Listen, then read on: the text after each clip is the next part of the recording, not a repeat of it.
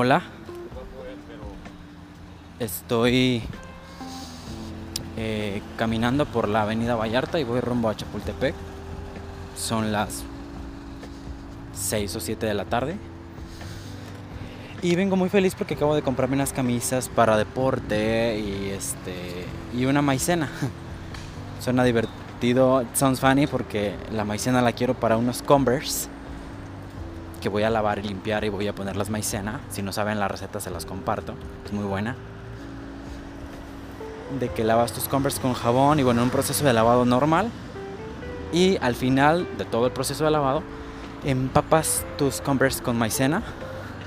Y lo que hará la maicena es absorber todo el pues el polvo, el líquido, la suciedad que haya quedado impregnada después de la lavada y eso deja tus tenis como pues dos o tres veces más blancos de lo común porque absorbe la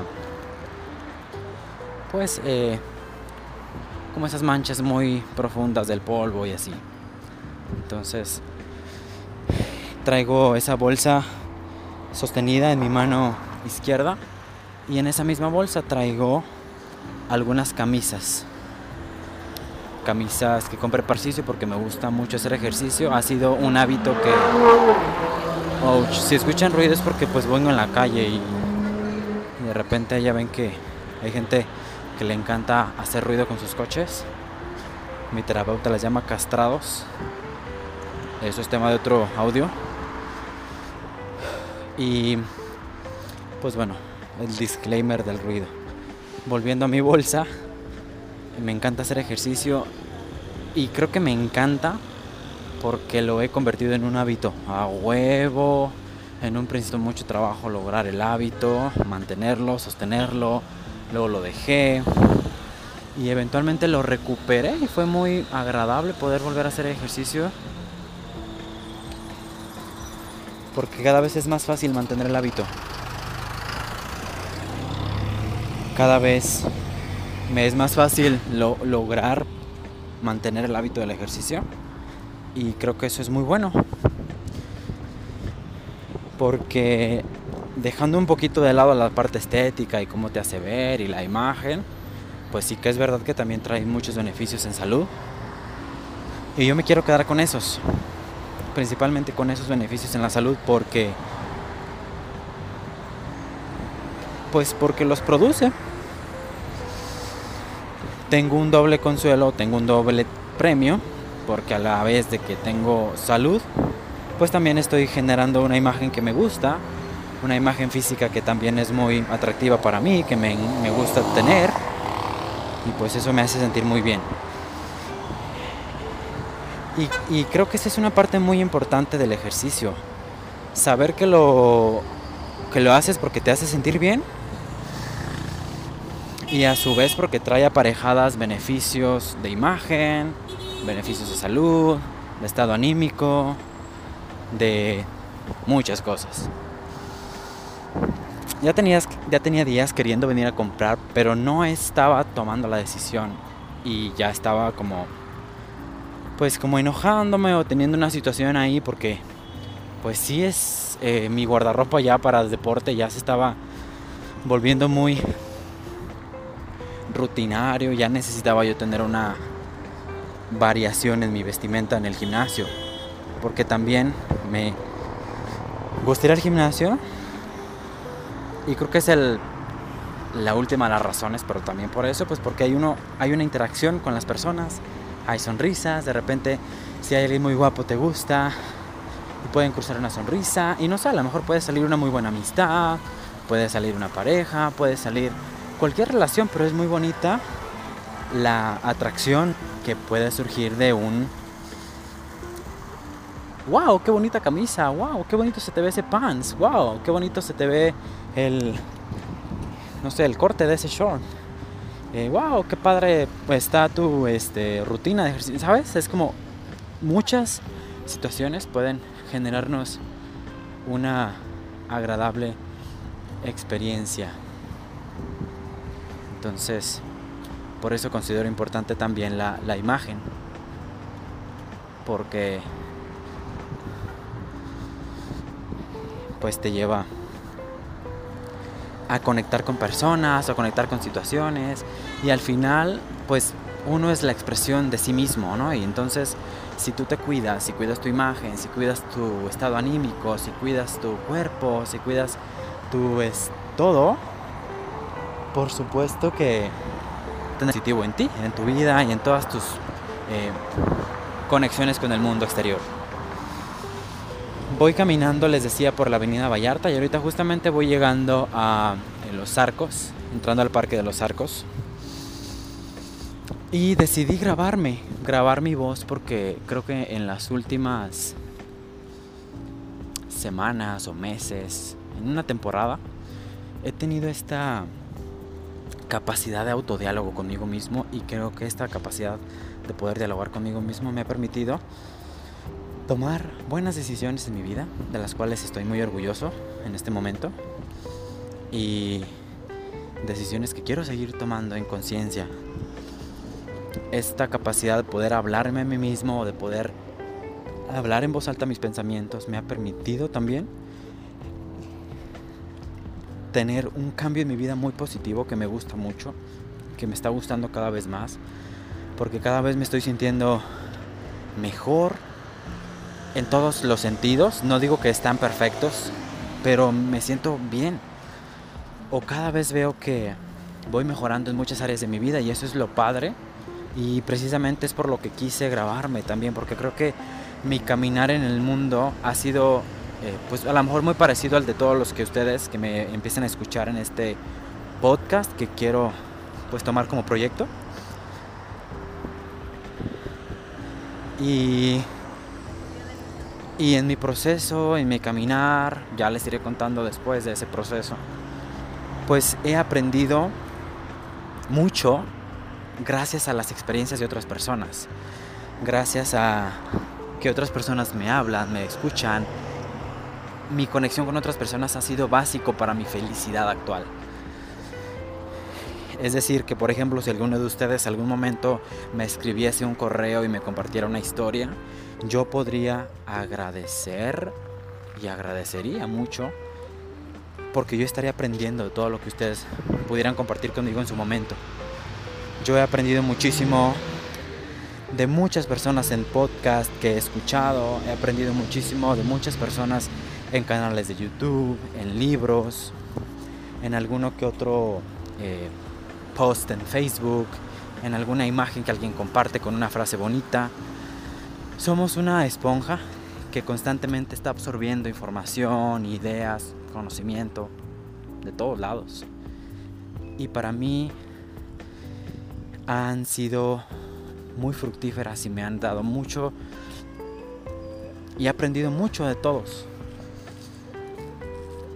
Entonces, por eso creo que es importante, al igual que como yo he crecido y he podido absorber conocimiento de lo que otros comparten, creo que yo puedo también aportarle a lo mejor un granito de arena a alguien que le ayude a completar una idea que tenía en su mente y a lo mejor ya resuelve su, su caminar y eso le sirve.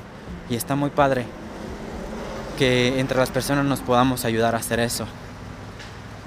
Tengo un grupo de amigos que acabamos de construir hace pues poco recientemente, pero es un grupo de amigos que estoy he llegado a mi vida y estoy agradecido desde cada célula de mi cuerpo con cada una de las personas que, que conforman este grupo. Somos ocho personas. Éramos en total un grupo de 40 porque tomamos un taller juntos. En ese taller se hablaron cosas particularmente personales, se tocaron temas de mucho crecimiento personal y a veces de mucho dolor y pues hubo una exposición de vulnerabilidad de todos. Entonces ese taller fue de mucho crecimiento para mí.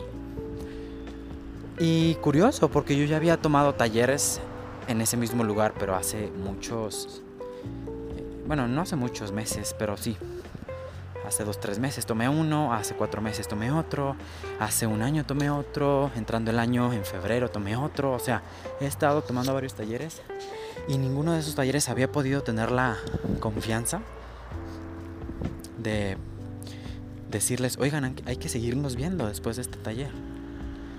Y está bien, digo, creo que al final aquel aquellos grupos no tenían destinado a ser un grupo de amigos, pero este particularmente es muy bonito. Y estamos teniendo la, la iniciativa de vernos cada jueves para darle como seguimiento a lo que aprendimos en el taller, para darnos como entre pues soporte, contención, dejarnos saber que estamos ahí el uno para el otro, porque la verdad es que sí, cada uno de nosotros ha estado pasando por procesos muy específicos de crecimiento personal que a veces son muy dolorosos, que han sido muy dolorosos para todos y cada uno de nosotros y que están siendo dolorosos en este momento, porque no veamos el taller, bueno, ya acabamos perfectos. Pues no, la verdad es que no. Y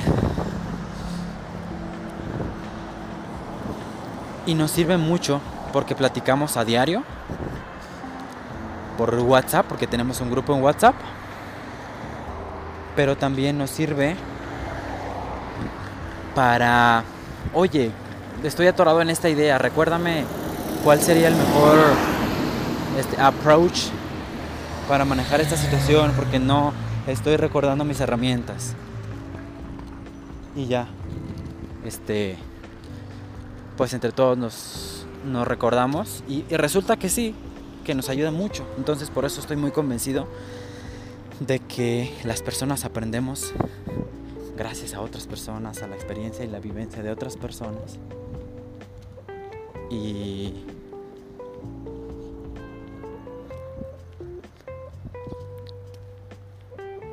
y es una muy bonita herramienta que podemos cultivar. Entonces por eso estoy más convencido de que quiero compartir pues a través de mi voz y a través de lo que yo comparta en estos audios con ustedes de pues de eso.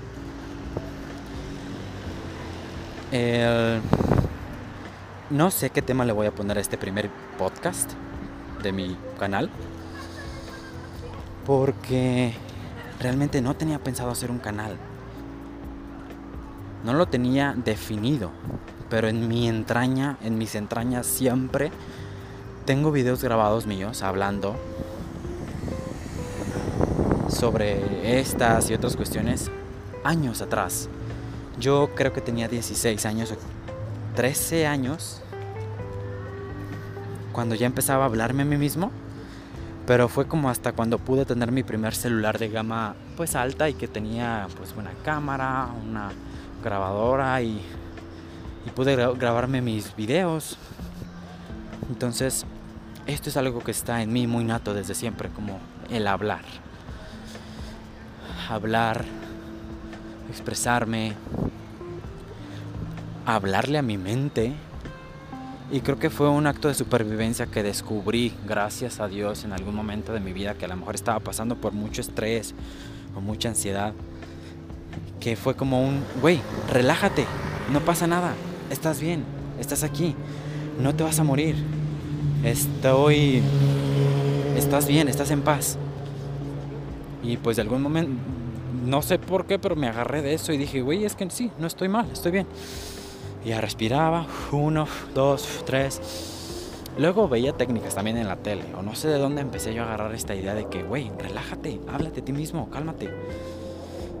Y eso ya me hacía bajar los pies a la tierra, pensar en frío y saber filosofía que hay detrás de, de la autoeducación o de la autorregulación de la emoción. Autogestión de la emoción también, me gusta ese nombre. Y creo que estoy muy agradecido con la vida porque llegó a mí, pues como por arte de magia, como por casualidad o coincidencia, o no sé, solamente llegó. Y desde que llegó, pues llegó para quedarse, aunque no se quedó en mis primeros grabaciones. Yo dejé de grabarme y dejé de hacer mucho contenido hace mucho tiempo.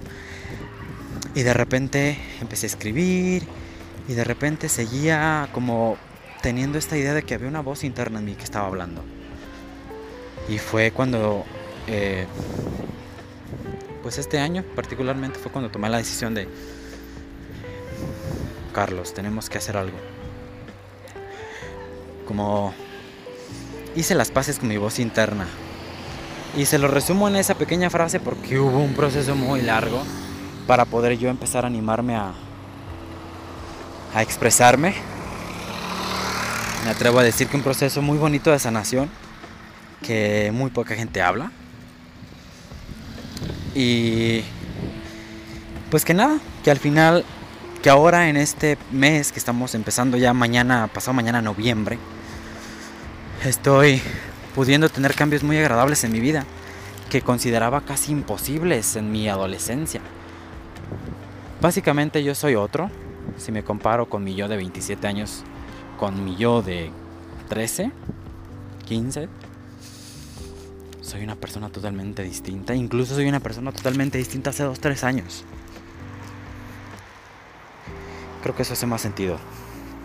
El cambio que haya tenido yo hace 2, 3 años a ahora que pues un margen de 15 o 20 años porque pues eso es ya muy grande y, y creo que eso es a lo que voy. Que uno puede cambiar y puedes cambiar en cualquier momento de tu vida y puedes cambiar de un segundo a otro. Y el cambio radica en la voluntad de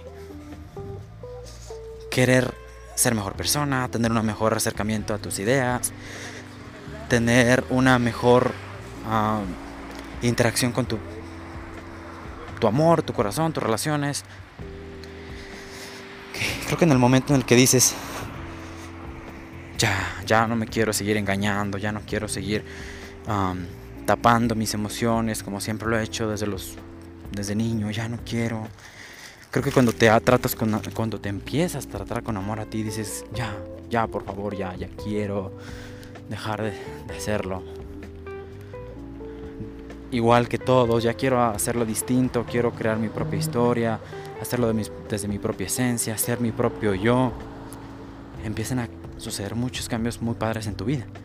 Pero es hasta, hasta ese aha momento en el que te cae el 20 de, ay no, ¿cómo es que estaba haciendo eso? Y está bien que no, si no has llegado a ese momento de tu vida, pues está bien.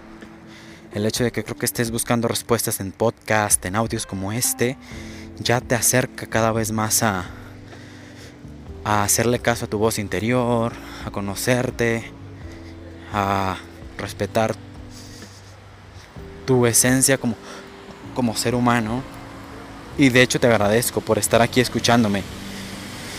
Porque así como tú me escuchas a mí hoy, yo he escuchado a muchas personas. Y hablar, escribir a través de sus podcasts, a través de pues muchas formas que comparten sus ideas y pensamientos. Yo también así. Así estoy ahorita. Queriendo poderte compartir una luz de esperanza. Porque Creo que la luz de esperanza que yo doy al mundo en este momento es una luz que yo creí que no existía. Es una luz que yo creí perdida. Es una luz que yo di por sentado que ya no existía y que yo no quería ya luchar por la vida porque no había esperanza, porque no había nada lindo, porque la vida era un pesar, porque todo dolía y lastimaba y nada tenía sentido. Y simplemente existir y vivir y respirar ya no me estaba haciendo suficiente para sentir pues alegría por seguir respirando y me deprimí. Y me deprimí al punto de ya no querer seguir viviendo y me deprimí al punto de decir ya no tiene sentido. ¿Para qué me levanto a trabajar un trabajo que me caga, caga, que me revuelve el estómago? ¿Para qué me levanto a agradar a esta persona? ¿Para qué existo? Ya yo me empecé a cuestionar muchísimo la existencia. Yo ya no quería vivir. Llegué a un momento de mi vida en el que decidí que ya no quería vivir. Porque no estaba entendiendo nada. Porque no estaba siguiendo el camino de nada. Porque no estaba teniendo un rumbo absolutamente para nada. Porque ya no estaba entendiendo yo este juego. Ese juego que se jugaba de niño, de que corríamos y era una meta específica. O ese juego de que íbamos a la primaria y ganábamos los primeros lugares siempre. Ya no estaba ese juego de llegar a casa y tocar a mamá primero, corriendo desde la calle y que gane el que toque primero a mamá, ya no había. Ya no había ninguna alegría específica para mí. Ya eh, se perdió toda esperanza.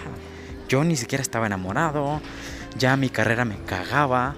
Yo llegué a noveno semestre y terminé la carrera porque la verdad es que ya estaba harto y no tenía ganas de hacer nada.